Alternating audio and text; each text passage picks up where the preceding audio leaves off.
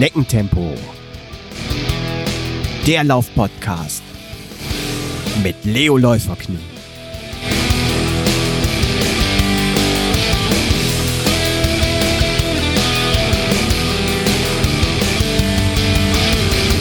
Hallo und herzlich willkommen zu Schneckentempo, dem Laufpodcast mit Leo Läuferknie, Folge 64.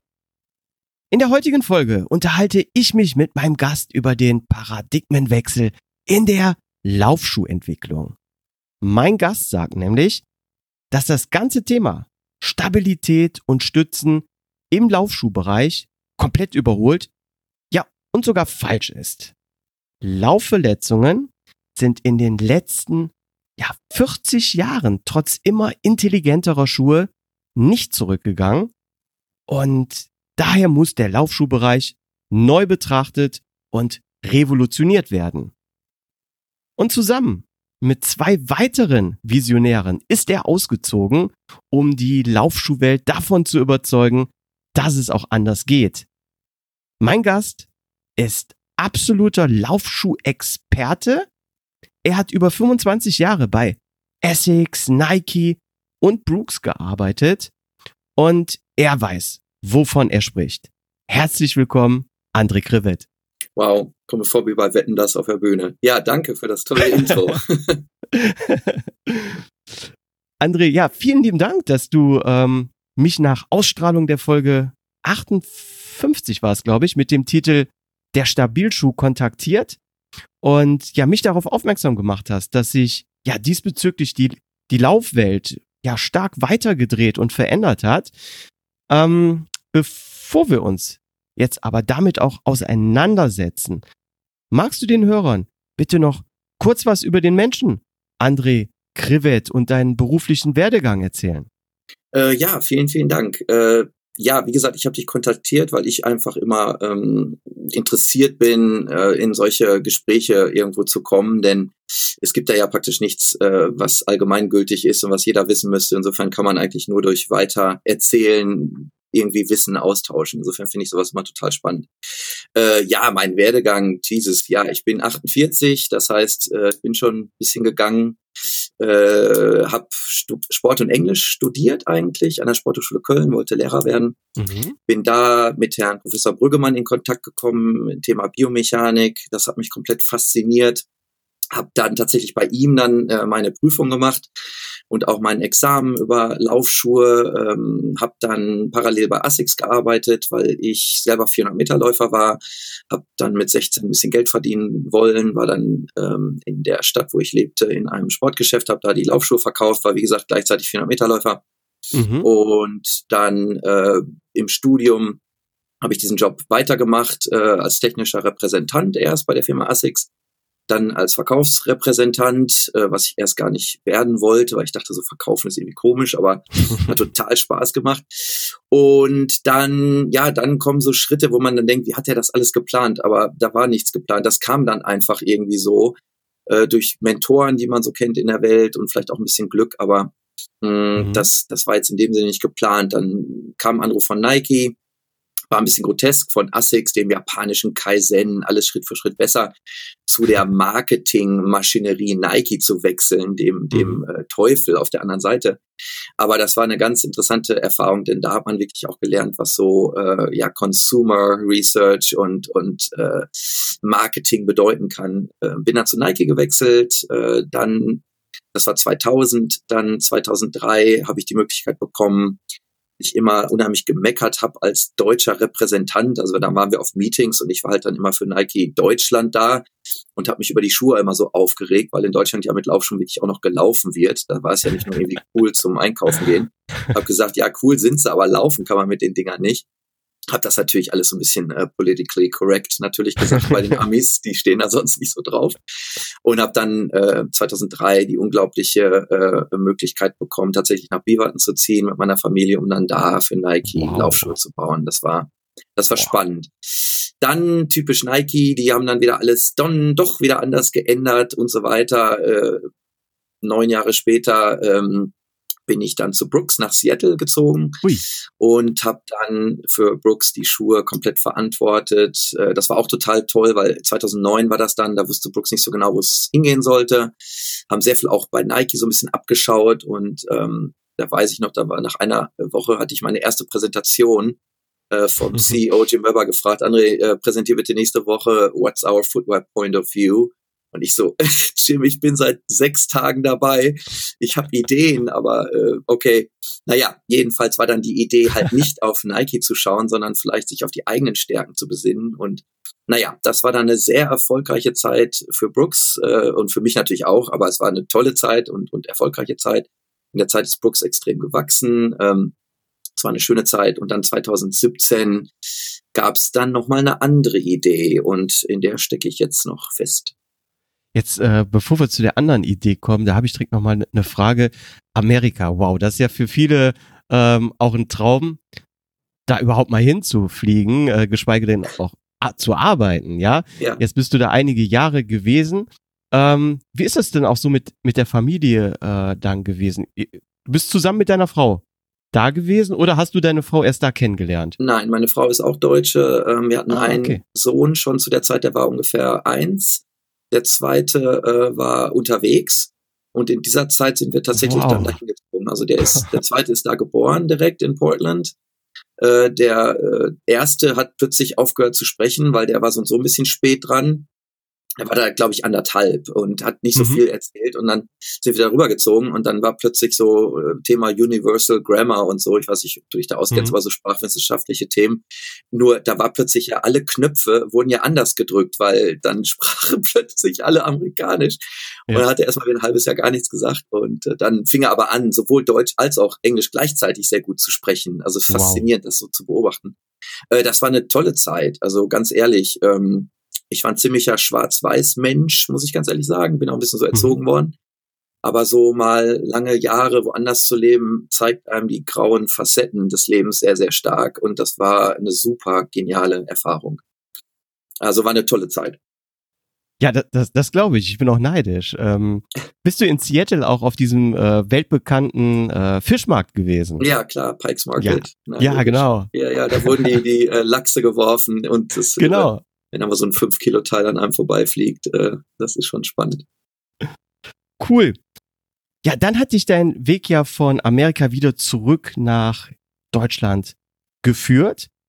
Und ja, hier bist du dann so auf die Idee gekommen, dass vielleicht so der Weg, den du mit äh, Asics äh, damals, mit Nike, mit Brooks gegangen bist, dass du jetzt mal was Neues machen möchtest. Ähm, wie ist es zu dieser Idee damals äh, gekommen und ja, was hast du dann anders gemacht als damals bei Nike und Brooks?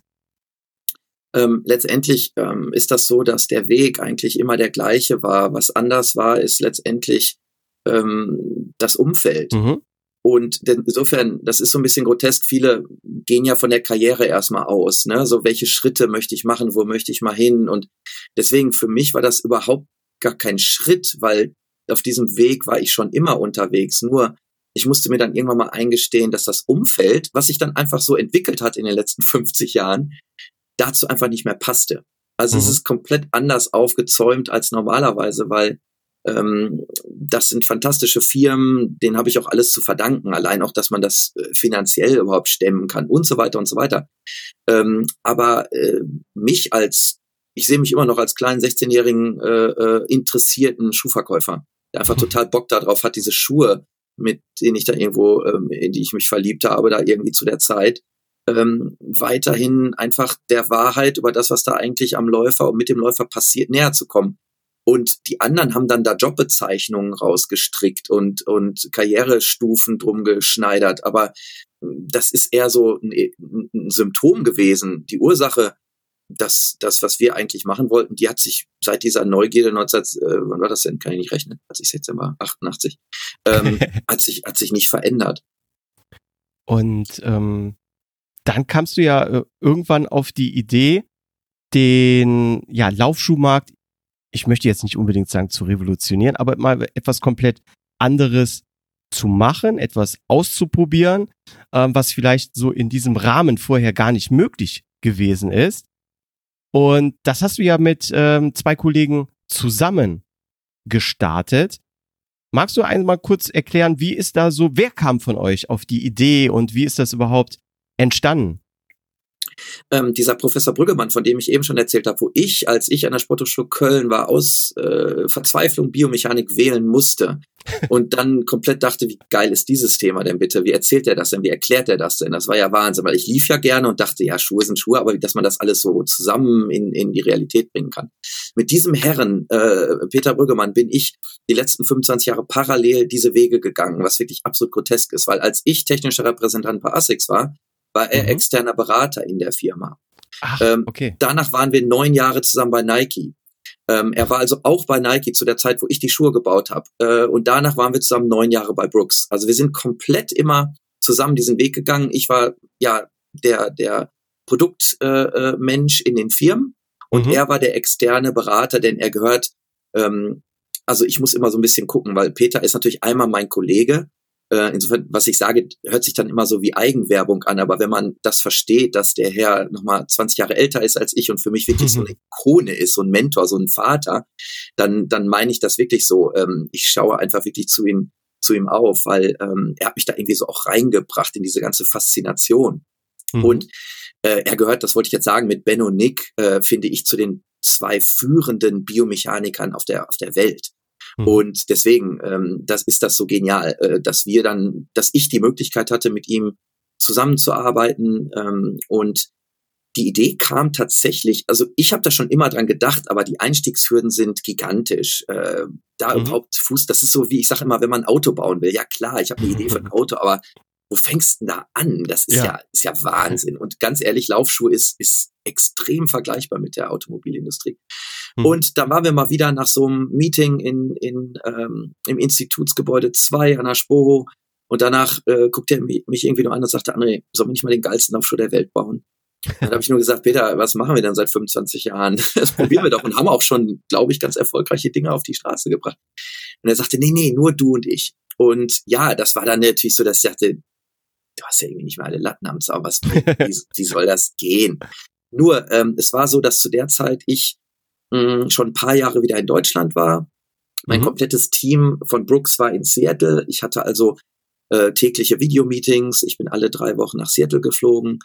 Ähm, und das ist natürlich auch so, dass ich mir irgendwann dachte, ich bin jetzt 45, fliege ich jetzt wirklich äh, noch 15 Jahre lang äh, jede drei Wochen nach mhm. Seattle. Das war ja auch wirklich anstrengend. Ja. Und da gab es natürlich auch noch interne Geschichten. Ähm, das ist auch normal bei so Firmen, wenn die wachsen. Und jedenfalls, wenn ich wieder zurückkomme auf die Neugierde, André als 16-Jähriger, 16-Jähriger, ähm, das verändert sich äh, halt dann durch diese durch das Umfeld. Und da habe ich gemerkt, wie geil wäre das, diesen ganzen äh, Fluff einfach mal wieder wegzuwerfen, äh, sich komplett frei zu machen sozusagen, mhm. um dann wieder anzufangen, warum du überhaupt mal vor 31 Jahren oder vor 29 zu der Zeit irgendwie das angefangen hast. Und insofern, da ist das in mir gewachsen, diese Idee. Und ähm, ja, Peter und ich, dann haben wir irgendwann mal gesagt, ja, okay, dann das, jetzt machen wir das.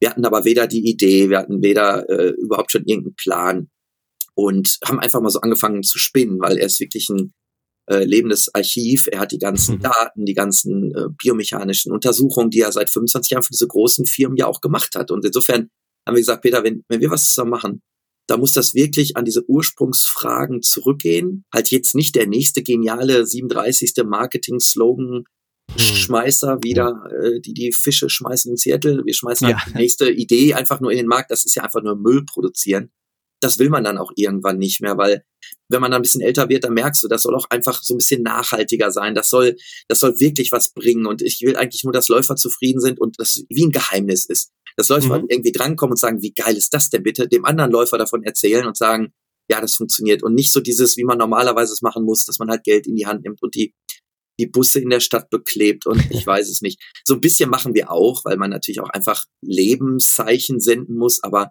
unser Ansatz ist wirklich, Deswegen True Motion ist so ein bisschen Programm mit diesem True. Wir wollen wirklich diese drei Dinge, Komfortverbesserung, Leistungssteigerung mhm. und Verletzungsprävention, um die alle Schuhe auf der Welt gestrickt sind. Du kannst alle Schuhe von allen Firmen in diese drei Kategorien reinpacken. Nur die Frage ist, nach 25 Jahren, nach 30, nach 40 Jahren, wenn man mal ehrlich ist, wie sind wir eigentlich diesem Ziel näher gekommen? Und so fing das an und dass wir einfach gesagt haben, kaum, ganz ehrlich, Ja. kaum. Die Schuhe sind zwar besser geworden, aber Jesus, haben wir da noch, ein, noch eine Lücke aufzuholen. Und ähm, ich sage immer, man kann halt keine anderen Menschen oder Firmen verändern, sondern eigentlich sich nur selber an die, an die Nase fassen. Dann haben wir gesagt, wir gehen da jetzt raus. Ich habe gekündigt. Er war emeritierter Professor ein Jahr später. Und so konnten wir uns wunderbar einfach mal zusammensetzen, um zu überlegen, was wollten wir erreichen, was der Ist-Zustand, was war eigentlich der Soll-Zustand, wo ist die Diskrepanz, haben wir eine Idee, wenn nicht, dann nicht, wenn ja, dann machen wir es. Aber wenn wir keine Idee gehabt hätten, nur nochmal einen Schuh nachzubauen, der schon erfolgreich vorher bei einer anderen Firma, bei denen wir gebaut haben, das war nicht unser Anspruch ähm, und haben gesagt, es muss was Innovatives sein. Und so ging das dann von da aus weiter. Also der, der Peter, der hat praktisch so den äh, Funken gezündet Mhm. und ähm, ja, dann habt ihr euch zusammengesetzt und einfach mal geguckt, was, was möglich ist. Aber wenn ich jetzt richtig recherchiert habe, gibt's bei euch auch noch einen dritten im Bunde, oder? Genau, als Peter und ich daran, was man gar nicht glaubt von Peter, weil es ist ja mit Biomechanik und Physik und so, aber so mit Zahlen und Finanzen schwierig. Bei mir auch komplett. äh, was wir einfach brauchen, ist so ein, so ein, so ein Businessmenschen, ne, der das Kaufmensch, Mhm. die ganze Firma äh, eigentlich am Leben hält. Und äh, das ist der Christian Ahrens äh, und der ist dann von Anfang an dabei gewesen. Der hat am Anfang die Businesspläne für uns erstmal nur gemacht, weil wir dachten, wir wollen irgendwie so Crowdfunding machen, dass wir irgendwie Geld Mhm. einsammeln. Dazu brauchst du ja oder Höhle der Löwen oder was weiß ich. Du brauchst ja irgendwie einen Businessplan. Ja. Und ähm, ich habe Excel noch nicht mal irgendwie installiert auf meinem Computer so ungefähr. und ja, der hat dann geholfen und dann ist uns klar geworden, absolut äh, äh, äh, lebensnotwichtiges äh, ähm, Bestandteil. Peter erzählt auch immer, dass man, wenn man einen Tisch baut, mindestens drei Beine braucht, damit er nicht wackelt. Deswegen haben wir gesagt, wir brauchen jetzt dritte Tischbein und der Christian Ahrens ist absolut unser Lifesaver. Schon Ah, cool. öfter gewesen. Der ist dann dabei. Ja, dann sind die Aufgaben also ganz klar verteilt bei euch. ganz klar verteilt. Ja, im Tagesgeschäft macht Peter nicht ganz so viel. Ähm, das machen hauptsächlich Christian und ich. Äh, Peter validiert sehr viel. Ich baue wirklich den Schuh komplett. Peter ist der Biomechaniker und Wissenschaftlicher, der dann äh, evaluiert und mit dem ich Ideen habe über Mhm. die Biomechanik. Dann muss ich das allerdings umsetzen in, wie sieht das denn in einem Schuh aus? Das ist sozusagen meine Idee. Das mache ich dann mit dem Designer und mit den, mit den Developern und Ingenieuren. Und im Hintergrund hält dann Christian natürlich äh, die ganze Firma am Laufen mit den Händlern und Rechnungen und, und äh, Finanzen und was da noch alles dazu gehört. So ähm, arbeiten wir eigentlich ganz gut zusammen gerade. Mhm. Und bevor wir jetzt ähm, mehr auf euer Konzept, auf True Motion eingehen, Ja, möchte ich dich da auch nochmal fragen, ja, wes weshalb Laufschuhe mit dem ja, Fokus auf, auf Dämpfung beim Fußaufsatz und mit Fokus auf ja, Bewegungskontrolle bei Pronation, Überpronation eben nicht zur Reduktion von Laufe, äh, Laufverletzungen beitragen oder in den letzten 40 Jahren beigetragen haben? Ähm, das ist das ist eine ganz spannende Frage, denn ähm, es ist so, das ist eine äh, es ist eine äh, ganz komplexe Geschichte. Und letztendlich ist es so, ähm, dass es nicht mal eben so einfach ist. Ich meine, ich kann mir vorstellen, dass so ein Konsument, mein Vater sagt das sogar selbst mir immer noch, äh, ähm, dass er oft sowas sagt wie, was macht ihr da eigentlich noch einen ganzen Tag? Ich meine, das ist ein Laufschuh. Äh, der ist erforscht, da gibt's einen Schaum. Ähm, aber was so spannend ist, der menschliche Körper hat ja damit was zu tun.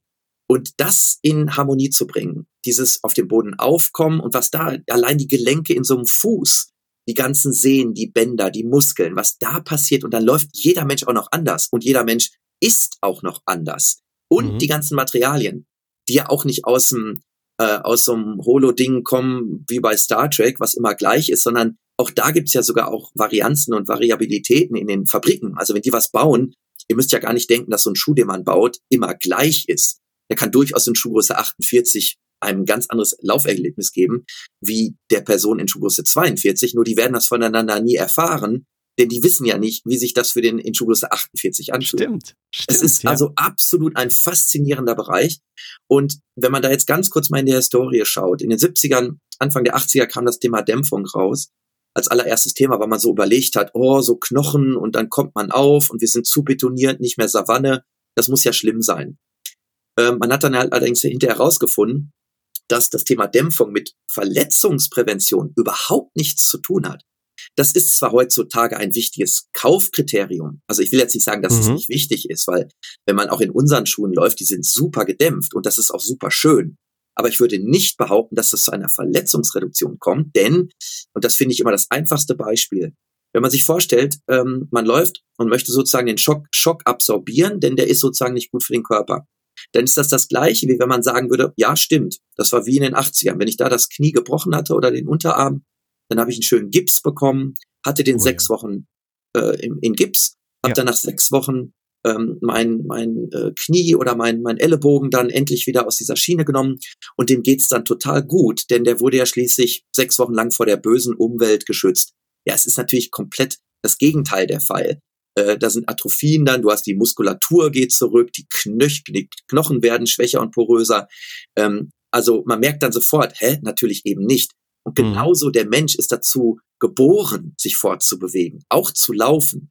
Und dann zu meinen, dass man das dämpfen muss, ist wirklich ist wirklich nicht richtig. Äh, und das mhm. waren dann, da wurden auch Studien gemacht und wurde dann, da wurde auch gesagt, dass dann sozusagen äh, härter gedämpfte Schuhe sozusagen noch besser sind als weichere. Dann gab es wieder Schuhe, äh, Studien, die gesagt haben, nee, Moment, es ist genau andersrum.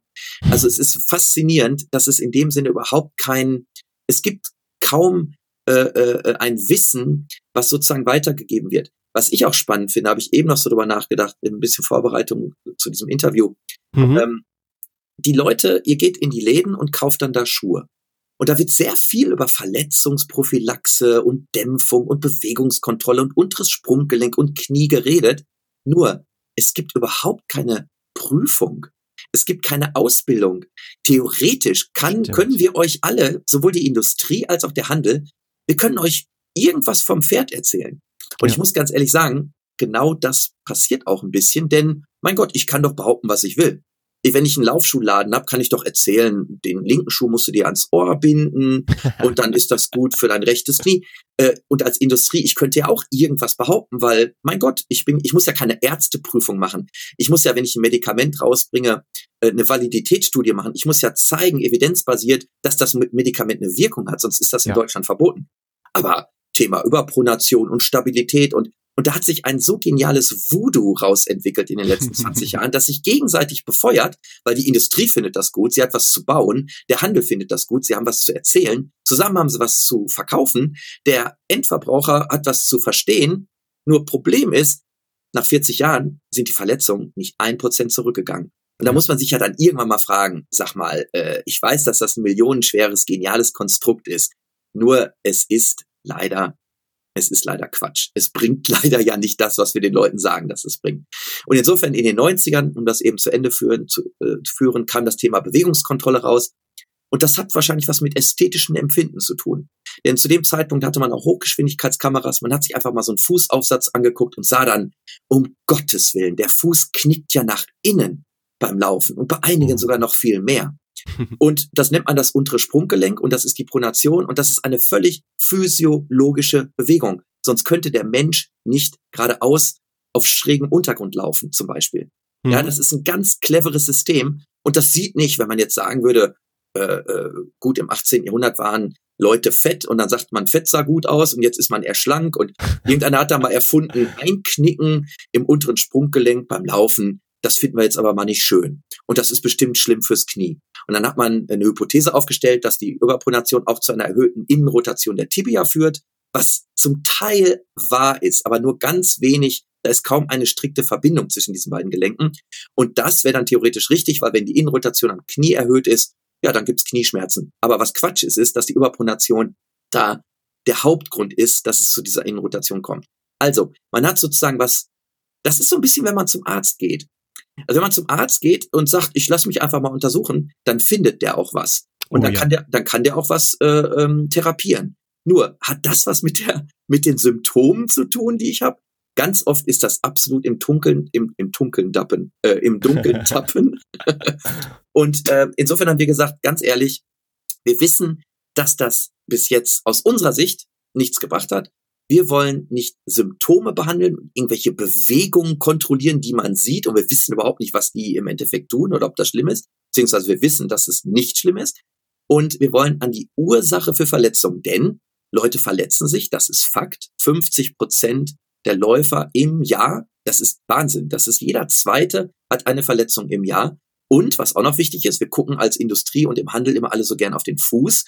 Der Fuß ist wunderbar gesund du kannst 200 Jahre pronieren, wenn dein Körper das aus, drumherum aushalten würde. Nur, mhm. was das schwierigste Problem ist, ist das Knie.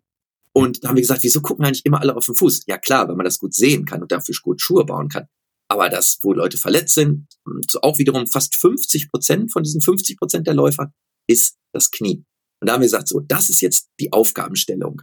Ja, da wollen wir wirklich nochmal wirklich Tisch frei machen, nicht Technologien benutzen, die wir jetzt einfach fortführen müssen, weil da halt Millionen hinterstecken, sondern wir haben gesagt, wir gehen da jetzt raus, versuchen eine echte Lösung zu finden und testen das auch evidenzbasiert und sagen nicht einfach wiederum, ja, das funktioniert und hoffen das dann, weil mit Peter haben wir ja auch ein Labor und können wirklich wissenschaftliche Tests machen und können tatsächlich gucken, bringt das was oder bringt das nicht, nichts. Und so hat das irgendwo alles angefangen. Nur das Schwierigste war halt diese Idee dann zu haben, weil die hatten wir, wie gesagt, am Anfang nicht. Mhm. Wow. Also super, super interessant. Äh, jetzt auch so im Nachhinein zu sehen, was da alles passiert ist, weil ich habe den äh, 1 Euro Schuhe ja jetzt hier vor mir stehen und dann jetzt so die Geschichte dahinter zu hören. Sehr, sehr interessant.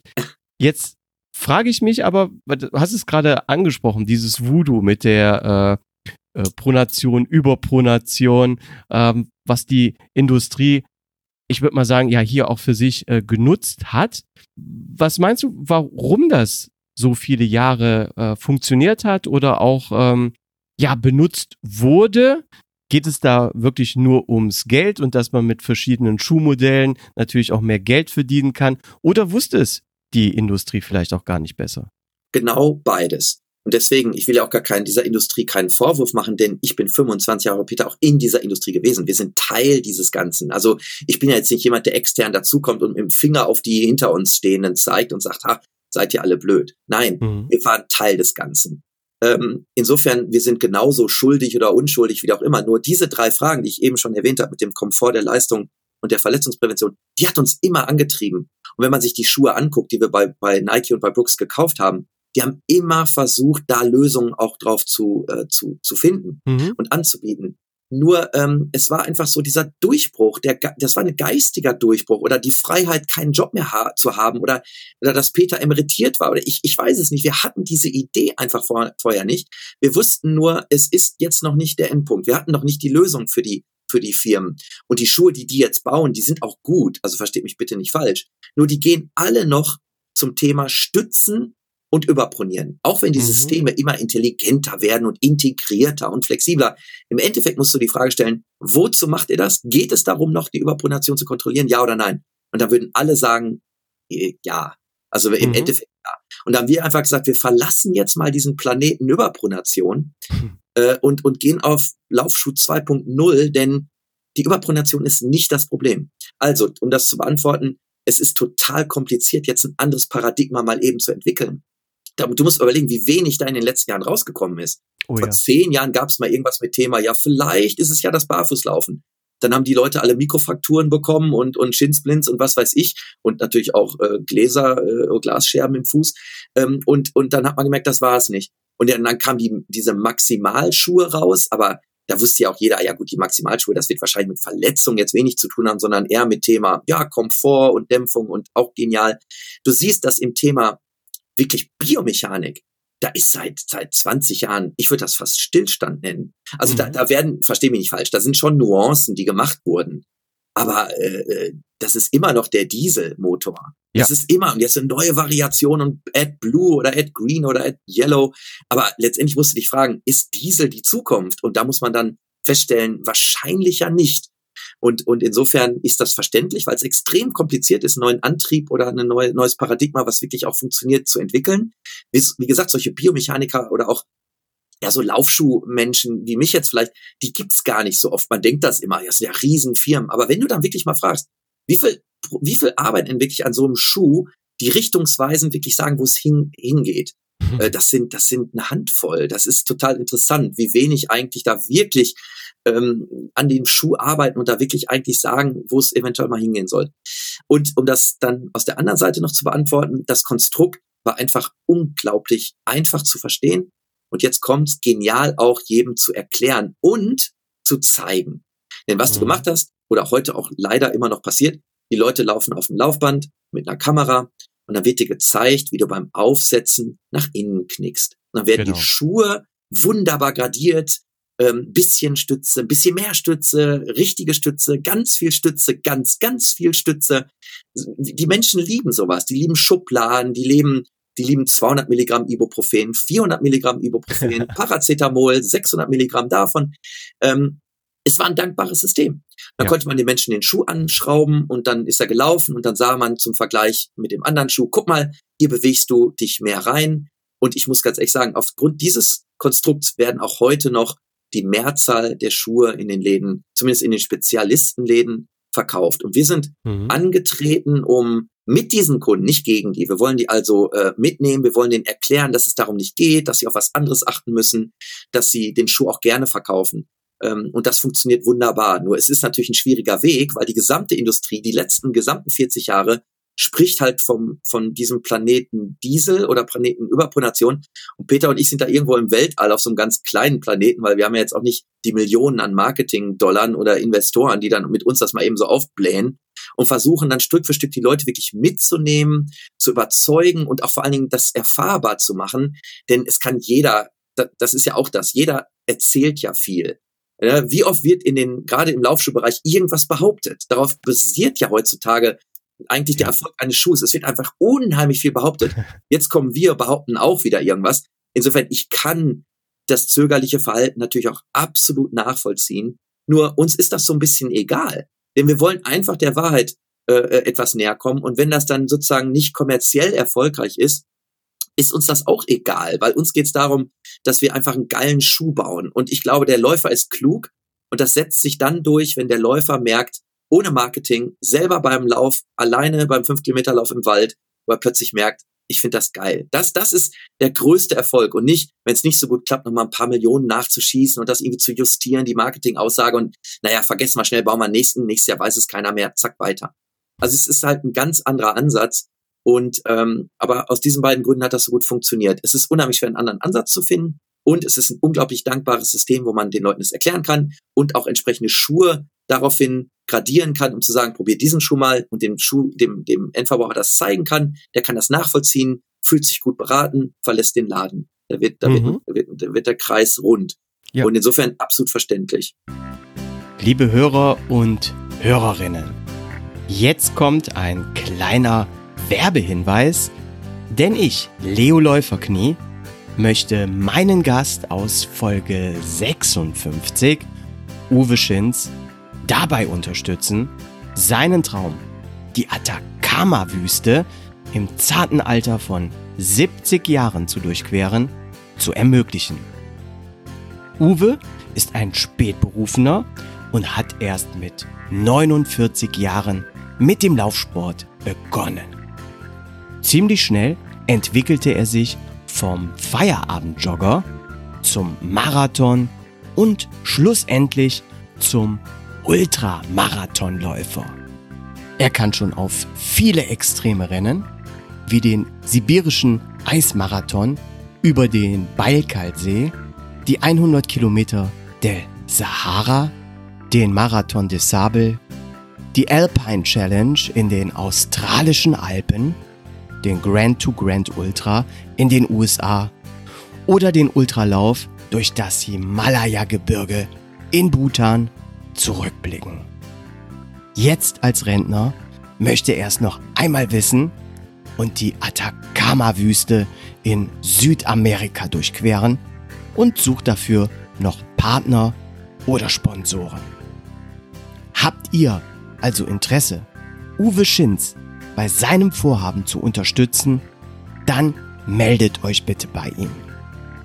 Die E-Mail-Adresse lautet uwe.schinz mit z geschrieben at gmx.de und seine Homepage www.extremläufer mit ä geschrieben.de. Seid nicht zurückhaltend und denkt nicht zweimal drüber nach, sondern meldet euch direkt bei Uwe und unterstützt ihn, seinen Traum zu verwirklichen. So, und jetzt weiterhin viel Spaß mit der heutigen Podcast-Folge. Ja, so wie du es erklärt hast, kann ich es auch äh, absolut nachvollziehen. Ich meine, ich kenne es von mir selber aus unzähligen äh, ja, Besuchen des Laufladens äh, in der Videoanalyse ist nun mal halt super einfach zu sehen, wenn der Fuß nach innen einknickt, dann werden da so ein paar Striche gezogen, dann sieht man das grafisch nochmal ganz schön und dann läuft man den ein oder anderen Schuh und auf einmal sieht das alles gerade aus und man denkt sich, das ist es für mich jetzt. Ähm, vielleicht einfach mal so, du hast ja interessierte Hörer, die einfach generell, auch wenn ich dann jetzt ein bisschen abschweife, aber ich finde das, glaube ich, spannend für jemanden einfach zu, zu wissen. Und zwar ein paar Punkte zu diesem Thema. Erstens, wissenschaftlich gibt es überhaupt keine Definition, was eine Überpronation ist. Mhm. Denn Menschen sind hochindividuell. Also angenommen, die Überpronation wäre tatsächlich das Problem, was wir bezweifeln. Es gibt noch nicht mal eine wissenschaftliche Über äh, Definition, was Überpronation überhaupt ist. Das finde ich schon mal absolut genial, wenn man sich das mal wirklich wow. kurz vor Augen führt. Äh, okay, du bist da im Laden, der sagt dir dann was, dann musst du sagen, ja, aber bei mir ist das vielleicht habituell so. Vielleicht ist mein anatomisches äh, Gerüst einfach ein bisschen bei anderen anders und äh, ich laufe einfach so. Dann, dann kann der nichts mehr dir antworten, weil das stimmt. Mhm. Hm, das zweite ist, wir haben eine Untersuchung gemacht, was eigentlich dein Fuß im Schuh für eine Bewegung macht und was der Schuh für eine Bewegung macht. Weil das Bildchen, was dir da auf dem Laufband gezeigt wird, ist ja unheimlich spannend. Aber was zeigt dir das denn? Das zeigt dir, was der liebe Schuh macht. Und der Schuh ist uns mhm. relativ egal. Uns geht's um den Menschen im Schuh. Und was wir rausgefunden haben, wir haben Löcher in den Schuh hinten in die Fersenkappe gedrillt und haben einfach mal die Reflektoren dieser Infrarotkameras direkt auf die Haut am, am Fersenbein gemacht. Und da sieht man, dass die Bewegung des Fußes und die Bewegung des Schuhs überhaupt nichts miteinander zu tun haben. Beziehungsweise das ist ja etwas harsch ausgedrückt, weil es hat schon was mhm. miteinander zu tun, aber äh, die Bewegung des Schuhs ist bis zum bis zu 200 Prozent überzeichnet die die Bewegung des Calcaneus Boah. im Schuh. Also verstehst Wahnsinn. du, das sind so viele ja. Variablen, die dann einem erzählt werden, auf was man achten sollte. Ähm, und das Allerdritte ist, das Allerdritte, das Allerdritteste ist, dass, ähm, wenn der Schuh gerade steht, äh, wie gesagt, das sagt dir überhaupt nichts über die Anatomie oder die Belastung des Körpers.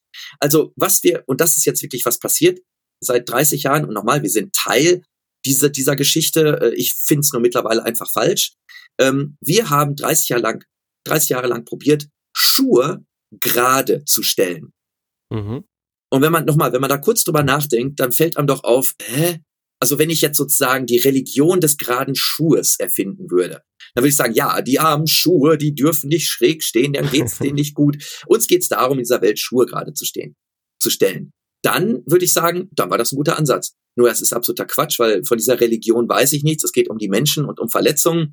Und da müssen wir jetzt einfach uns eingestehen, sorry, aber es ist Quatsch. Denn mhm. wissenschaftlich bewiesen hat dieses Korrigieren der Überpronation nicht zu einer Reduktion der Verletzung geführt. Es gibt sogar jetzt ganz, ganz frisch, ganz interessante, äh, äh, neueste wissenschaftliche Untersuchungen, die haben sogar das Gegenteil rausgefunden.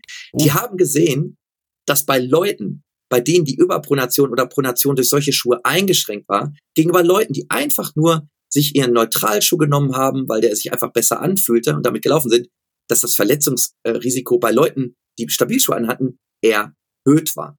Und Boah. das finde ich, äh, das setzt dem wow. Ganzen nochmal irgendwie die Krone auf. Boah, das habe ich auch noch nicht gehört, aber wow, ja.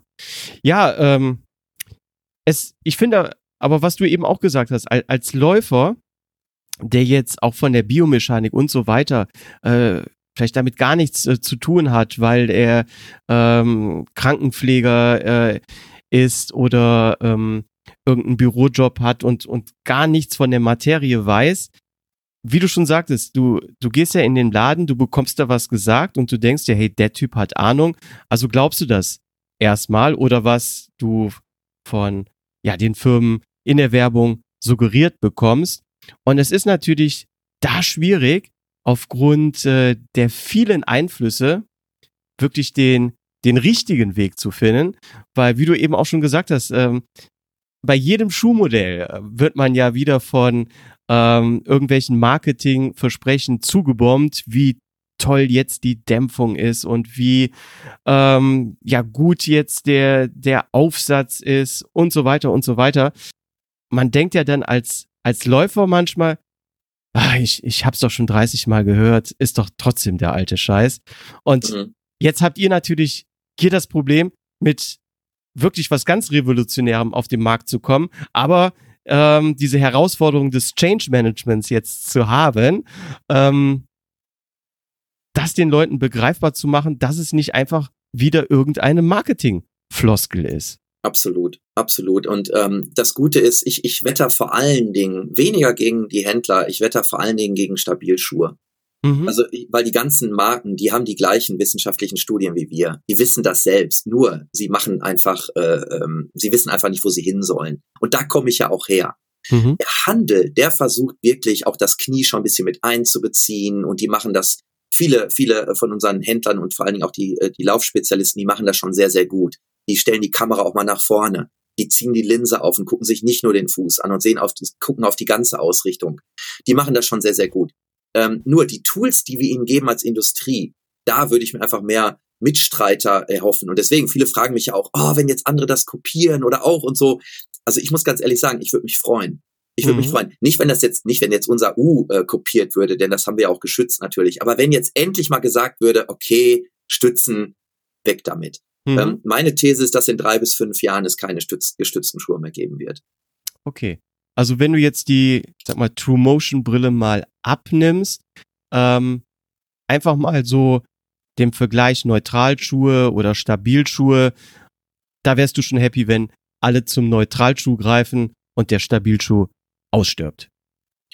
Ähm, das ist jetzt eine sehr interessante Frage. Nein, ich würde gerne, ähm, es gibt ja Leute, ähm, die haben wirklich physiologische äh, oder anatomische Fehlstellungen, extreme, das sind fast orthopädische Probleme dann. Mhm. Und denen würde ich jetzt auch nicht unbedingt Neutralschuh geben. Aber jetzt kommt's, ich würde ihm eben keinen Stabilschuh geben, denn diese Stabilschuhe, die ziehen den Kraftangriffspunkt zur medialen Seite. Das heißt, die werden da, wo der, wo der, wo die gestützte, das gestützte Material ist, bis dahin verschiebt sich der Kraftangriffspunkt. Und das führt zu einer Medialisierung der Kraft im Knie. Das heißt, es gibt ein Adduktionsmoment. Das heißt, es ist ja der Abstand zwischen dem Kniegelenk und dem Kraftvektor, der ja verschoben wurde, wird größer. Das ist ein Hebelarm. Mhm. Und dadurch gibt es einfach eine erhöhte Belastung aufs Knie. Der Fuß steht zwar wunderbar gerade, aber was du solchen Leuten antust, ist im Nachhinein äh, nach einer gewissen Zeit einfach erhöhte Knieprobleme. Und das ist ja das, wo die Leute im Endeffekt im Alter dann oder später Probleme bekommen werden. Also das ja. sieht man dann nicht sofort, sondern halt ähm, erst, erst später. Ähm, normale Neutralschuhe funktionieren leider auch nicht wie unsere, weil sonst hätten wir einfach nur einen Neutralschuh gebaut, weißt mhm. du? Neutralschuhe zentrieren den Kraftangriffspunkt auch nicht, aber sie sind zumindest besser als gestützte Schuhe.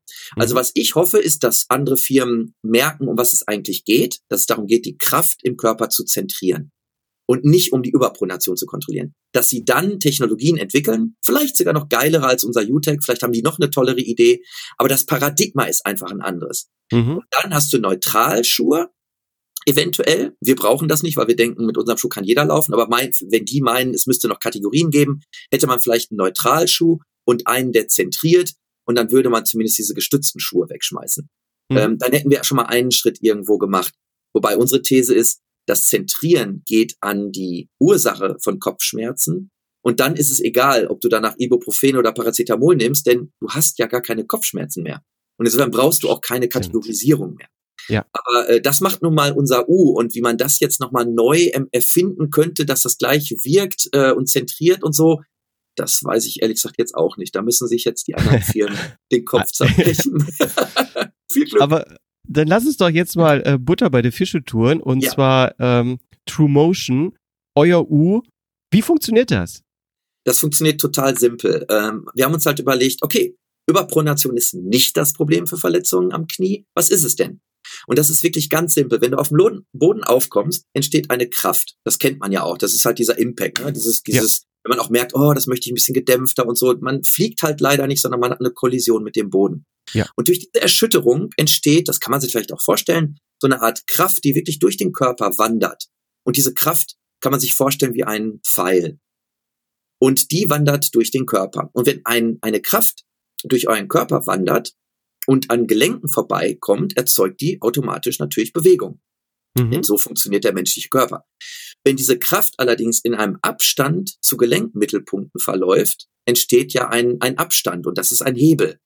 Also du hast ein Gelenk und du hast einen Hebelarm und du hast letztendlich eine, eine, eine Bewegung, ein Rotationsmoment, was ja daraus dann entsteht.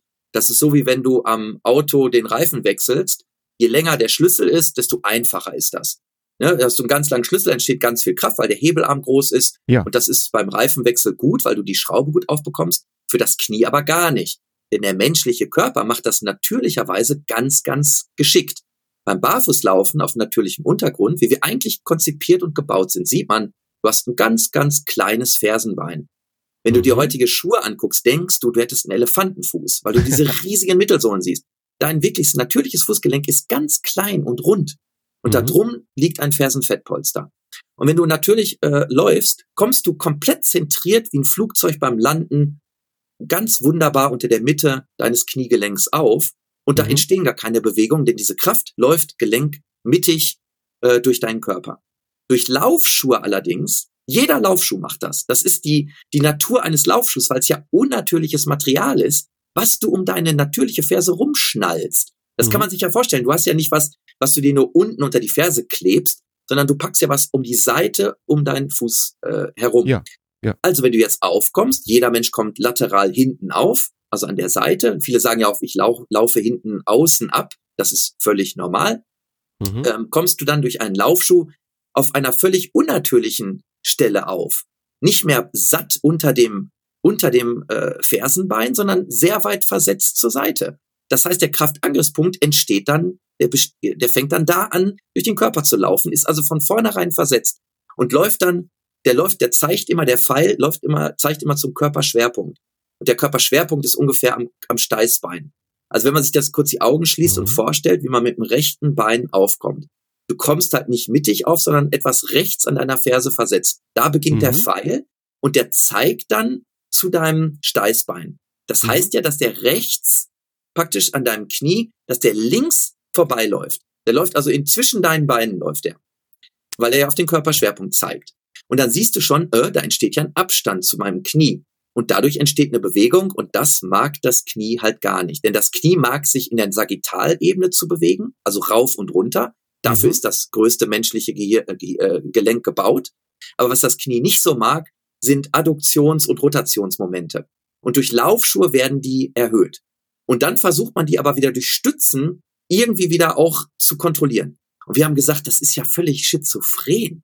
Der Laufschuh verändert also eine natürliche Bewegung und die muss einfach rausgenommen werden, damit das wieder wie beim natürlichen Laufen ist, dass der Kraft, dass der Kraftangriffspunkt zentriert wird, unter, wirklich mittig unter deiner Ferse, Ferse gerade nach oben schießt, durch die Mitte des Knies.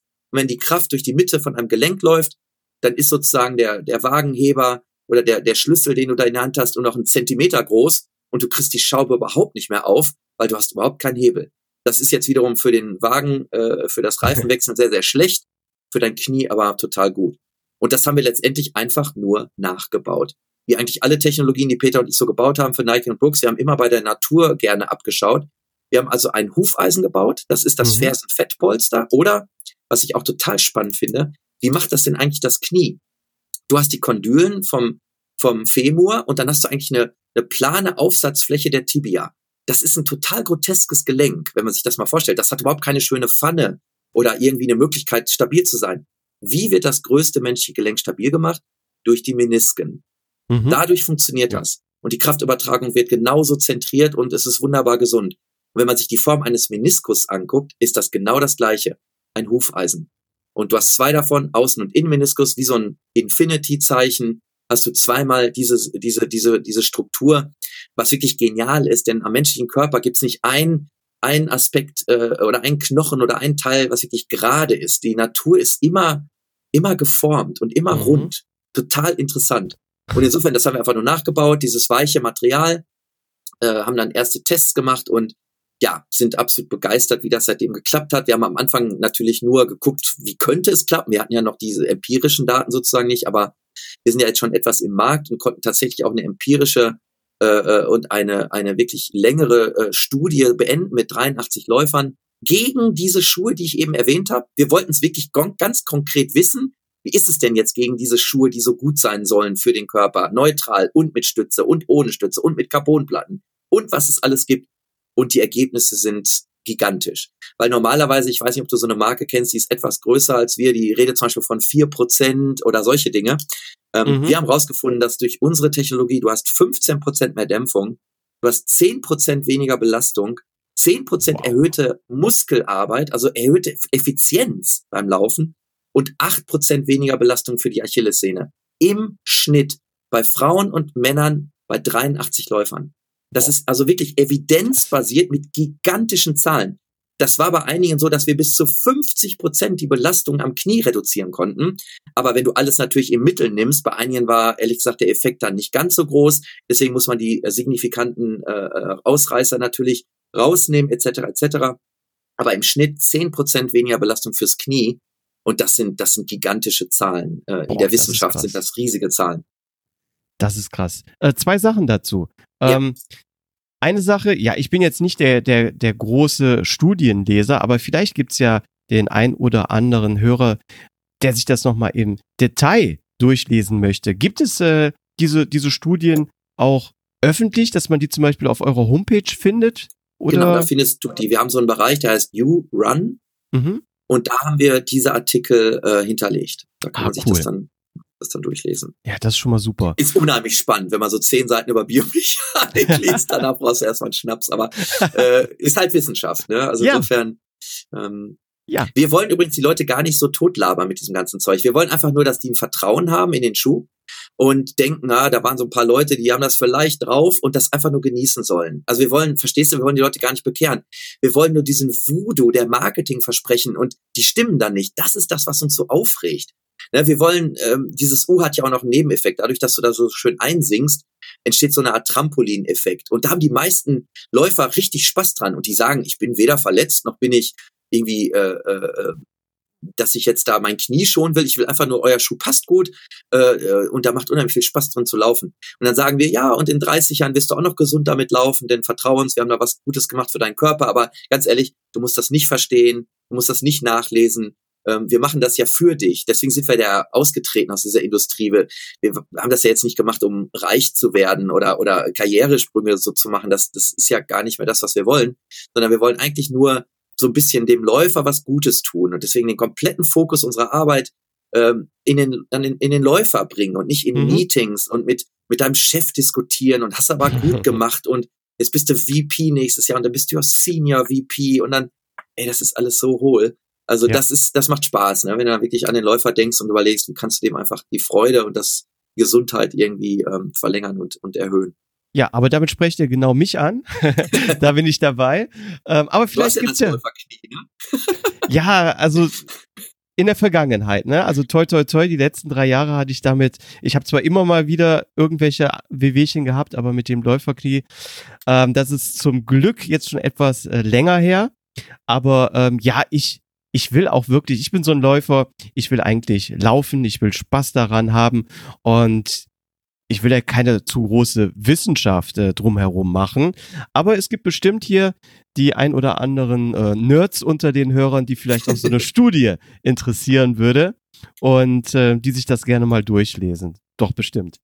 Ähm, eine zweite Sache, die mir eben einfällt, als du das so, so schön erklärt hast mit mach mal die Augen zu und jetzt setzt du mit der äh, Ferse auf und der Pfeil geht durch den Körper, Steißbein. Da ist mir eine Sache bei, ja, wieder ins, ins Gedächtnis gekommen. Ähm, in der Vergangenheit habe ich das immer mal wieder gehabt, nach ja, extrem langen Läufen, und das sind bei mir jetzt keine Ultras, sondern so um Halbmarathon, mhm. habe ich auch am nächsten Tag immer äh, Schmerzen äh, im Steißbeinbereich gehabt, als wenn ich äh, ja die Treppe runtergefallen wäre. Da kommen die Kräfte an. Mhm. Das ist die Mitte deines Körpers und da sammelt sich, da wirst du gestaucht und da, äh, das ist genau der Punkt, richtig. Wow. Interessant. Mhm. Ich habe mich immer mal gefragt, ja, oh, warum tut das jetzt da weh? Du bist doch gar nicht gefallen. Ähm, ja, jetzt habe ich die Antwort. genau. Super. Ähm, ja, das, ich habe euer Schuhmodell jetzt hier vor mir. Ich habe auch jetzt gerade das U in der Hand und äh, drückt da so schön drauf. Also ist ja wirklich richtig schön extrem weich. Ähm, welchen Schaum habt ihr da benutzt? Das ist ein äh, TPU, also ein Thermoplus äh, thermoplastischer Urethan, ähm, mhm. der auch wirklich für schwere Läufer funktioniert. Ähm, wir haben bis zu 150 Kilogramm Läufer untersucht und die hauen oh. das nicht platt, weil die Wirkungsweise dieses Materials ist nicht newtonisch, das heißt, äh, je mehr Kraft du da reinpackst, desto mehr verhärtet sich das Material. Also mhm. es ist etwas anderes, das mit der Hand jetzt zu drücken, als damit wirklich laufen zu gehen. Viele meinen, oh, kann ich nicht so laufen, ist vielleicht viel zu äh, weich. Mhm. Das ist, das Laufgefühl ist dann allerdings ein ganz anderes, wird uns von vielen Läufern auch bestätigt, ähm, weil dieses Material nicht traditionell sozusagen funktioniert. Okay. Und ich sag mal, so ein, so ein anderes Thema im Laufschuhbereich. Ähm, da bin ich jetzt mal gespannt, was, was du jetzt davon hältst, was du dazu sagst, anstelle jetzt äh, Pronation, Überpronation und Stabilschuh, Neutralschuh. Ein anderes Thema ist ja der Drop. Ja. Wie, wie ist der denn bei euch? Ähm, das ist auch eine spannende Frage, denn die wird auch leider immer falsch äh, äh, besprochen, in, nach unserer Meinung. Und mhm. zwar ist das ja kein äh, Schuh, was du, den du statisch bei dir zu Hause in, ins Wohnzimmer in die Vitrine stellst, sondern der Drop ist eigentlich nur dann interessant, was er in der Dynamik mit deinem Körper macht. Mhm. Und insofern finde ich, sollte man vom dynamischen Drop reden. Was passiert nach 50 Millisekunden, wenn dein Fuß wirklich anfängt, auf dem Boden plan aufzulegen? Denn dann ist die Interaktion mit dem Schuh, dem Boden und deinem Körper gegeben. Mhm. Wie ein statischer Drop ist, ist ja eigentlich völlig irrelevant, denn du guckst dir den Schuh ja nicht an, du benutzt den ja. ja. Aber um deine Frage zu beantworten, ist das so, dass wir einen statischen Drop haben von 10 Millimetern. Mhm. Was wir aber so eingestellt und justiert haben, ähm, das U ist ja in der Mitte logischerweise hohl. Wir ja. wollen ja, dass du wie in einer in einer äh, Sitzschale mit deiner Ferse in dieses U einsinkt, denn so wird der Kraftangriffspunkt ja zentriert. Wie eine Schale, in der du einen Ball wirfst und am Ende, wenn diese rumläuft, landet der Ball in der Mitte der Schale. Genauso wirkt unser, oder wie ein Schlauchboot, äh, wirkt unser U. Und ähm, nach 50 Millisekunden gehst du genau einen Zentimeter in dieses System rein. Das heißt, dass unser dynamischer Drop bei Null liegt. Aber dadurch, dass deine Achilles, Achillessehne äh, harmonisch gespannt wurde, weil du ja durch das Einsinken nicht eine, eine äh, ähm, sagen wir mal, so eine, so eine peitschenartige Bewegung hast, keine ruckartige Bewegung, wie bei Schuhen, die von vornherein wenig Drop haben. Mhm. Das mag nämlich wiederum deine Achillessehne nicht. Das ist ungefähr so, als ob der Fahrstuhl kaputt ist und du springst vom fünften in den dritten. So, so, ein, so, ein, so ein Schlag gibt das auf deine Achillessehne, wenn du einen Dropschuh anhast, der schon so auf Null ist, weil deine mhm. Achillessehne das nicht gewohnt ist.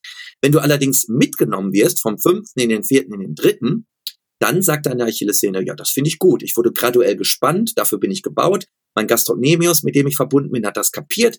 Der hat sich dagegen angespannt und das funktioniert. Deswegen, wir lieben Null Drop, nur nicht statisch sondern dynamisch. In der, in der Situation musst du auf Null kommen, denn dann sind die ganzen Strukturen in deinem Körper gespannt.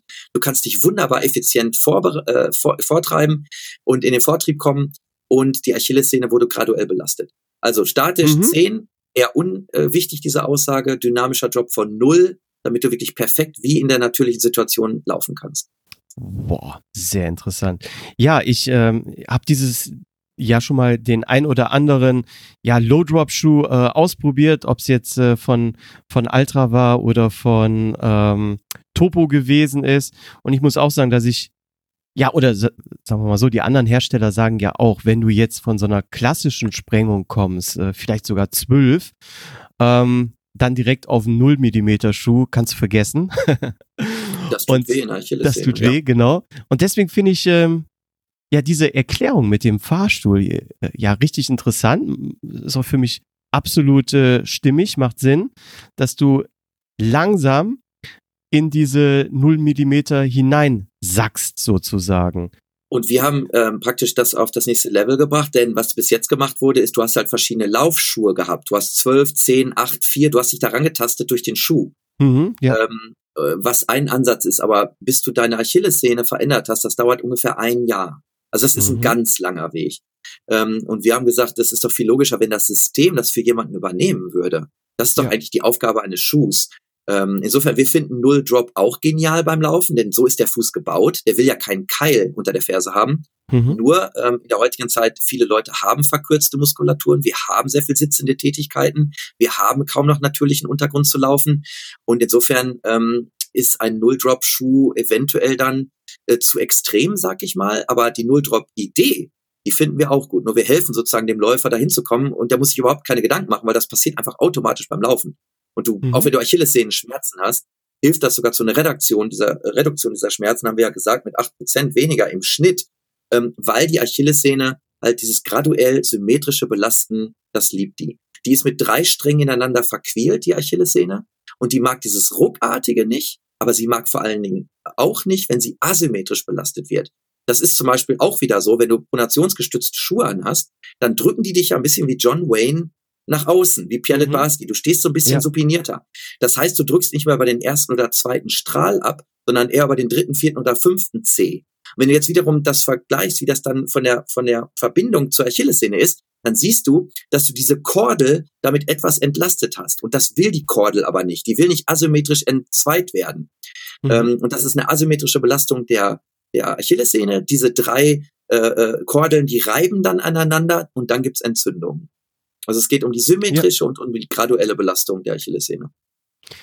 Ähm, ihr habt ja jetzt aktuell zwei Modelle. Gibt es diesbezüglich, ich sag mal jetzt äh, Drop oder von der Dämpfung her da Unterschiede oder ja, wo ist der Unterschied zwischen euren beiden Modellen? Vielleicht kannst du die Modelle mal ganz kurz vorstellen. Wir haben den Nevos, das ist sozusagen unser Mutterschiff, der kam im äh, Juli 2019 raus für 150 Euro. Der mhm. hat das U, der hat im Vorfuß auch das U. Das haben wir übrigens auch im Vorfuß. Für Mittelfuß- und Vorfußläufer funktioniert das genauso gut. Ist nur anatomisch natürlich anders, weil du hast hinten ein Fersenbein, vorne hast du 15. Also es, der Trampolineffekt ist natürlich dann anders spürbar, aber das Zentrieren, das gesunde Zentrieren funktioniert auch für die. Ähm, und dann haben wir gesagt, es macht für uns ja keinen Sinn, Kategorien jetzt zu entwickeln ja, mhm. noch gestützter, noch zentrierter. Das ist ja dieses alte Denken. Aber was wir gesagt haben, was Sinn macht, ist, die Leute verstehen Lauferlebnisse.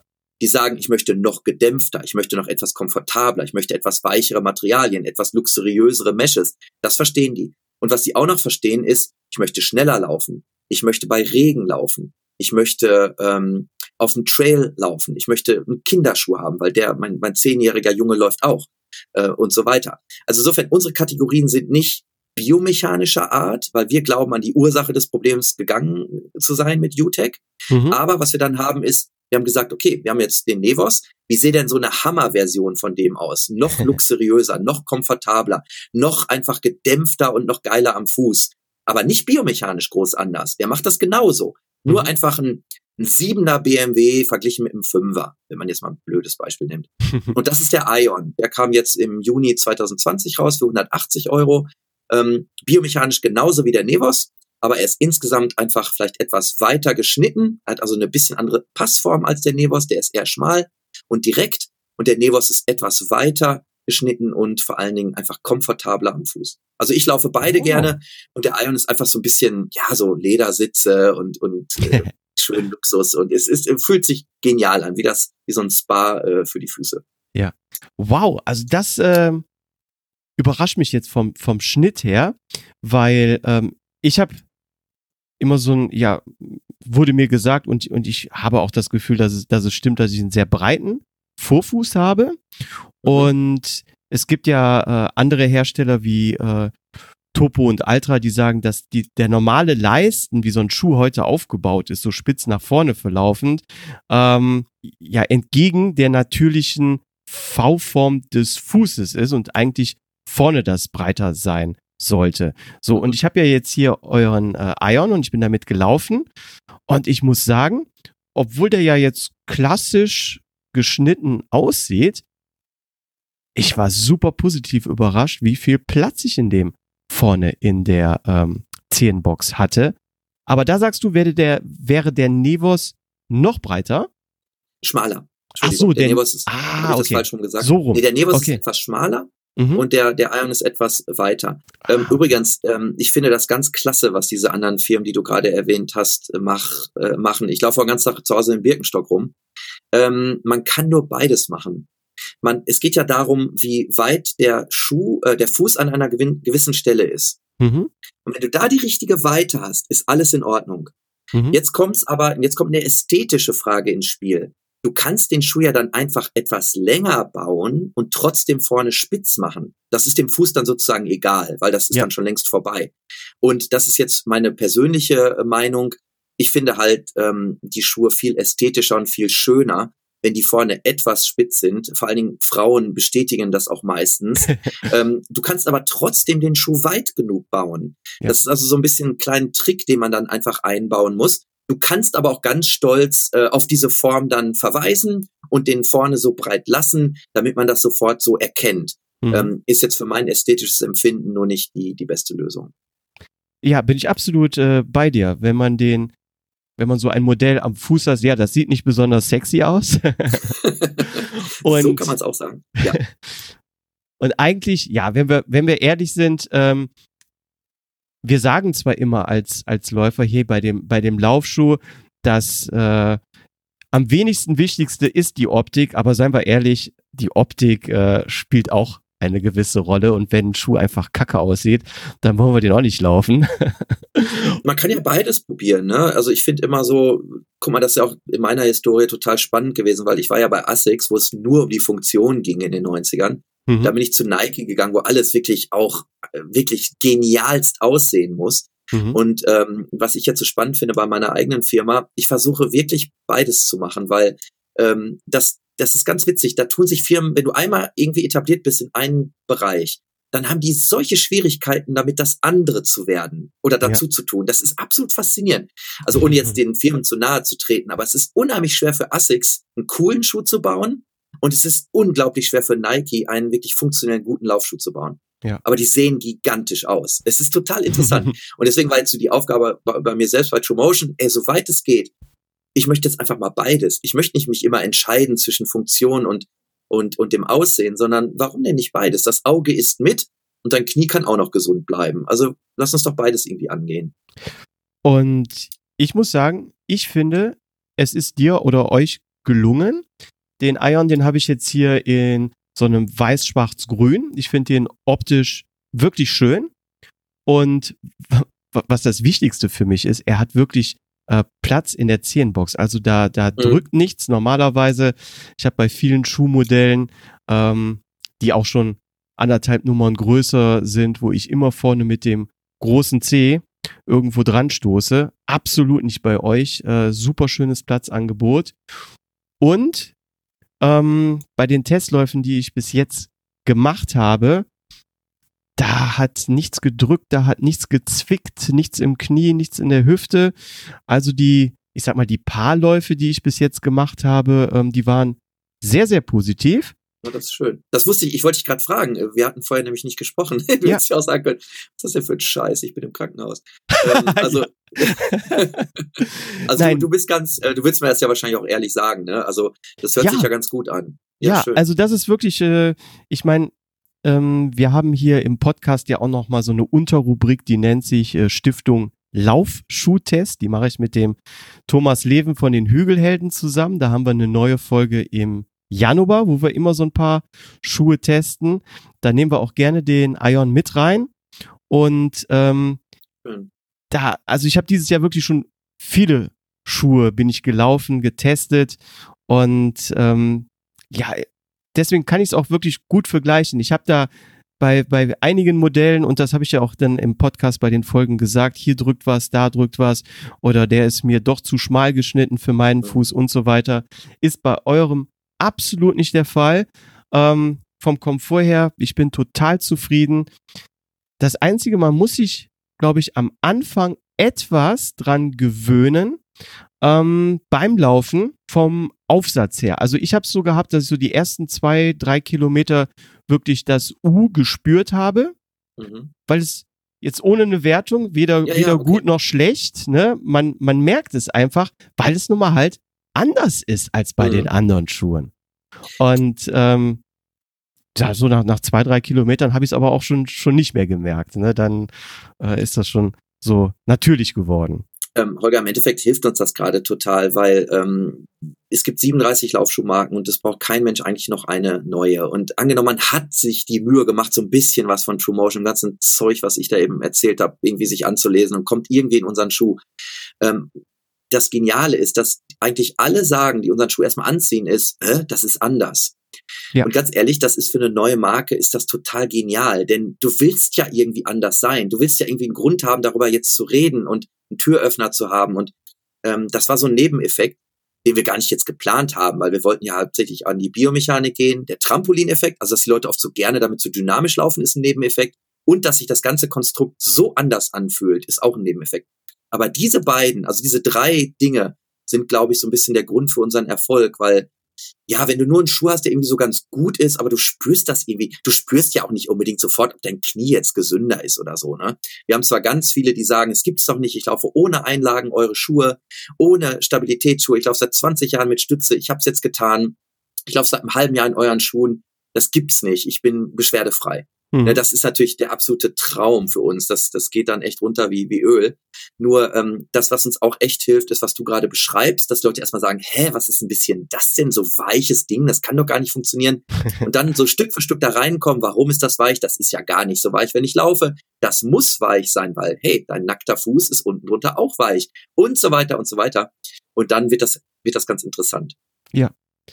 Und ja, ich bin mal gespannt, wie hier mein Kollege, der, der Thomas, äh, den Schuh äh, finden wird. Ähm, weiß nicht, ob du da schon mal eine Folge von gehört hast.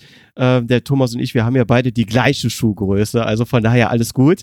Ähm, wir, wir testen die, die Schuhe dann auch wirklich immer intensiv. Das heißt, er läuft die mindestens immer drei Wochen, ich laufe die immer drei Wochen und dann, ja, finden wir uns nach nach sechs Wochen zusammen, machen so eine, so eine Schuhtestfolge und ähm, der Thomas, der ist auch ähm, ja, sehr viel ambitionierter als ich unterwegs. Der ist letztens auch wieder in Ultra gelaufen mit äh, über 100 Kilometern.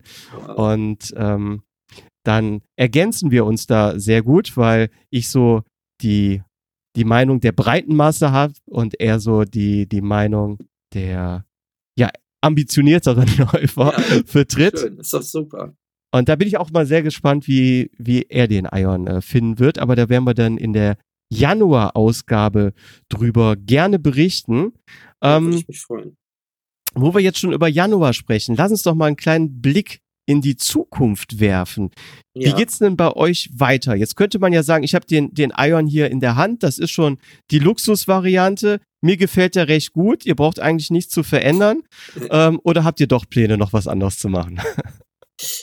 Ja, Peter und ich haben ja gesagt, wir wollen mal den besten Laufschuh der Welt bauen und wir wissen, dass wir das nie erreichen werden, weil wir nie zufrieden sind. Also wir haben immer Ideen, direkt nachdem der Schuh draußen ist, ah, hätten wir da doch die Kleinigkeit. Und das macht ja auch so einen Spaß, ne? Dass die Entwicklung geht immer weiter, die Materialien werden intelligenter, die Konstruktionsweisen unglaublich spannend. Die Forschung hört da auch nie auf. Also wir haben sowohl Ideen schon für den nächsten Nevos als auch für den Ion. Mhm. Aber unsere Produktpalette ist noch nicht so ganz fertig, weil wir würden gerne mal überlegen, wie sieht denn so eine U-Konstruktion aus für schnellere Läufer? Das mhm. heißt, du kommst dann automatisch eher Richtung Vorfuß und Mittelfuß auf. Und wie könnte man denn da dann diesen Trampolineffekt und das Zentrieren positionieren, dass unser U da noch mehr wirken kann? Ähm, das ist also ein ganz spannender Schuh, den wir gerade äh, konzipieren. Der kommt nächstes Jahr raus. Ah, und okay, so früh schon. wo ich gerade rausgucke und es regnet, äh, gibt's auch noch eine Version vom Nevos nächstes Jahr, die für schlechtes Wetter angedacht ist. und dann haben wir ah, sozusagen vier Modelle, aber wie gesagt, nicht biomechanisch groß unterschiedlich, sondern Einsatzgebiet mhm. und äh, Lauferlebnis, Laufkomfort. Da unterscheiden die sich. Okay, da bin ich mal gespannt. Und wird es auch was im, im Bereich ja, Trailschuhe irgendwann von euch geben? Ähm, das denken wir auch an, aber Trail ist ein ganz äh, schwieriges Thema, denn du hast ja praktisch sich ständig ändernde Variablen. Mhm. Weil wie, beim Straßenlaufen, da weiß ich, oder beim Waldweg oder ähm, auch bei normalen Trails, da kannst du wunderbar mit dem Iron und einem Nevos laufen. Aber wenn man jetzt an richtige Trails denkt, ähm, ja, mit Steinen und große Steine und Wurzeln und schnelle Richtungsänderungen, dann da muss das Zentrieren ja praktisch sich ständig anpassen auf die, den Untergrund, der sich mhm. auch noch immer ändert. Du hast also zwei Dinge, die sich ändern. Den Läufer, der Bewegungen macht und sich in die Kurve lehnt und der Untergrund, auf dem du stehst, der ändert sich auch noch. Und insofern ist das ein hochkomplexes Thema. Thema. Wow. Dieser ähm, Winter-Nevos, der da kommt, der hat auf jeden Fall aber, ähm, der hat dann schon so Sachen wie eine andere Außensohle, die beim, bei Wasser sehr griffig ist mhm. und das Obermaterial ist äh, wasserabweisend etc. etc. Also es ist kein Trail-Schuh für klassischen Trail, sondern es ist so wie deutsche Air Trail nennen. Äh, ähm, ja, so ein bisschen schlecht Waldweg. Eigentlich ist Trail, richtig, eigentlich ist Trail ja äh, so ein bisschen aus dem Amerikanischen, wenn du wirklich da in Arizona wirklich so ein, in, in den Bergen da irgendwo äh, äh, ähm, oder auch hier in den Alpen auf so Single äh, äh, Trails läufst. Und ähm, das ist oft dann immer die Frage, ob dieser Winter Nevos nicht von denen, die jetzt meinen, es ist kein Trailschuh, eine ganz große Anzahl auch abdeckt. Ähm, das denken wir übrigens. Aber wir, wir denken auch über so einen Trailschuh nach, aber das ist hochkompliziert. Mhm. Mit unserer ja. Technologie zumindest wenn wir da diesen biomechanischen Ansatz noch haben. Oder wir sagen, äh, wir zentrieren es beim Traillaufen nicht wichtig, äh, wir machen eine klassische Außensohle, aber das, oder Mittelsohle, aber das finde ja, ich dann so ein bisschen. Das wäre dann wieder der 37. ne? ja, genau, richtig. Ja, genau. Das stimmt. Ja. Da muss ich dir nicht geben. Ja, wow, hör mal, ähm, super spannendes Konzept, ähm, wahnsinnig viele Infos. Ich glaube, ich muss mir die Folge auch selber äh, noch zweimal anhören, bis ich alles verstanden habe, was du heute erklärt hast. Also ähm, ja. voll gespickt mit vielen interessanten Informationen, ähm, die für mich allerdings auch alle wirklich logisch und nachvollziehbar klingen. Mhm. Ja, du hast mich jetzt erstmal auf den Geschmack gebracht. Ich bin äh, neugierig, äh, wie es mit True Motion weitergeht. Ich denke mal, du hast auch viele Hörer heute neugierig gemacht.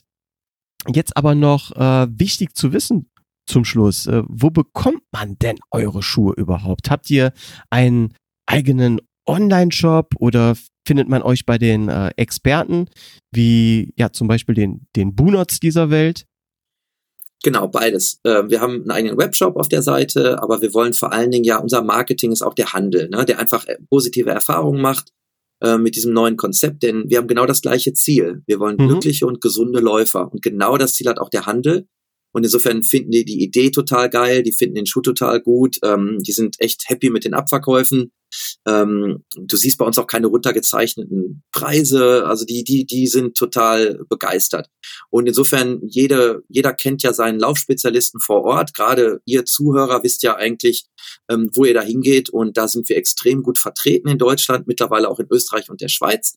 Und ihr trefft uns also genau jetzt nicht bei diesen großen äh, Läden, wo es nicht so eine gute Laufschuhberatung gibt, sage ich jetzt mal vorsichtig, weil wir mhm. wollen halt ähm, durch die durch dieses ähm, durch die Multiplikatoren dieser Händler, die da Bock drauf haben, diese Story zu erzählen, den Mehrwert bieten an ihren äh, an ihre äh, äh, Konsumenten äh, sozusagen auch, dass sich das gut verkauft und nicht irgendwie dann nur durch runterzeichnen dann irgendwie noch ein paar in den Markt gedrückt werden. Insofern ist es eher äh, bei den Spezialisten und ja, da gibt's ja, haben wir glaube ich 100 mittlerweile in Deutschland, das ist eine ganze Menge, ähm, eigentlich so in jeder größeren ja. Stadt und auch schon in einigen kleineren Dörfern, ähm, wo man die Schuhe finden kann. Ja, super. Super. Ich packe auch den, ähm, den Link dann zu eurer Homepage und vielleicht auch direkt zu der Studie in die Show Notes. Dann machen wir es den Hörern auch noch was einfacher. Ja, wirklich tolles, tolles Gespräch. ja, ähm, danke für die Geduld. Nein, äh, vielen lieben Dank, dass du dir die Zeit genommen hast, das alles zu erklären. Wirklich. Gerne, gerne. Ja, ich, aber da gibt's so viele Sachen. Wir haben ja über die Flexcap noch gar nicht geredet und die Ausrichtung und es ist, es ist faszinierend. Vorfuß, Rückfuß und ähm, was das überhaupt alles soll. Der Fuß ist so komplex und dann noch den Körper dazu, ähm, irre. Und dann läuft man auch noch nicht mal jeden Tag gleich. Du läufst Kilometer acht nicht, wie du Kilometer eins gelaufen bist. Du das läufst montags auch, ja. nicht, wie du sonntags läufst. Es ist, es ist ein faszinierendes Thema. Jetzt äh, will ich hier gegen Ende noch kein neues Fass aufmachen, aber wo wir schon eben über Überpronation und so weiter gesprochen haben, ich habe auch mal den Begriff der Ermüdungspronation gehört. Ja. Ne, da kommen wir dann wahrscheinlich wieder dahin, dass Kilometer eins du anders läuft als bei Kilometer acht. Aber ja, ähm, sehr guter Punkt. Ja, richtig. Ja, der Körper, wenn der ermüdet äh, und die Muskulatur, die versucht dich irgendwie auch durch diese falsche Bewegung, die Laufschuhe, die auf äh, drücken, ähm, dich praktisch gerade zu halten. Nach 25 Kilometern sagt die Muskulatur nur noch eins. Okay, du willst anscheinend, dein Gehirn ist immer leider noch stärker als ich Muskel. Du hast also das Aufgeben noch nicht in Betracht gezogen. Du läufst ja immer noch weiter. Aber ich kann dich jetzt nicht noch weiter schützen. Das kann ja. ich nicht mehr. Ich, Vortrieb geht noch, aber nicht diese kleinen intrinsischen Muskeln auch noch anfeuern, damit dein Knie gerade steht. Mhm. Und insofern ist es noch viel wichtiger, was ein Laufschuh bei Kilometer 10, 11, 12, 13 macht, als auf dem Laufband im Laden. Mhm. Also alles ganz genau, Ermüdung, ganz wichtiges Thema. Ja. Ja, ich sehe, da gibt's doch noch. Äh, Machen wir noch eine Stunde. Einige Sachen, über die wir reden könnten.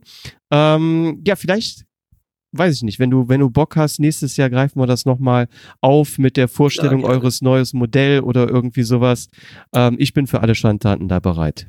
Gerne. Sonst, wir, wir, wir waren ja eher so amateurmäßig. Wenn wir dann in die Profimannschaft wechseln, können wir das auch mal mit Peter machen.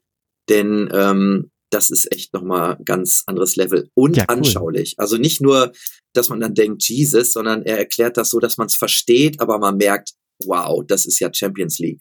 äh, also wir waren, wir waren gerade so wie, äh, eher so wie Preußen Münster. Aber gut, immerhin, spielen, spielen ja auch Fußball. Ja, da bin ich mal gespannt. Ja, das wäre natürlich eine eine super Sache. Dann äh, machen wir es zu dritt. Gerne. Gut. Schön. Hör mal, dann wünsche ich dir jetzt äh, wirklich ganz, ganz viel Erfolg mit True Motion in der ja, kommenden Zeit. Ich bin gespannt, was da so noch kommen wird. Werde euch mit Argusaugen weiterverfolgen. Und ja, freue mich dann auch auf eine zweite Folge. Wunderbar, dann vielen Dank und ja, auch alles Gute. Bleibt gesund. Mach's gut, André. Tschüss. Tschüss. Liebe Hörer, liebe Hörerinnen, hat euch die heutige Episode gefallen? Dann gebt mir doch bitte eine positive Bewertung auf iTunes, einen Daumen hoch für die Facebook Schneckentempo Fanpage oder liked das Episodencover auf Instagram. Macht's gut, bleibt sportlich, bis zum nächsten Mal. Tschüss.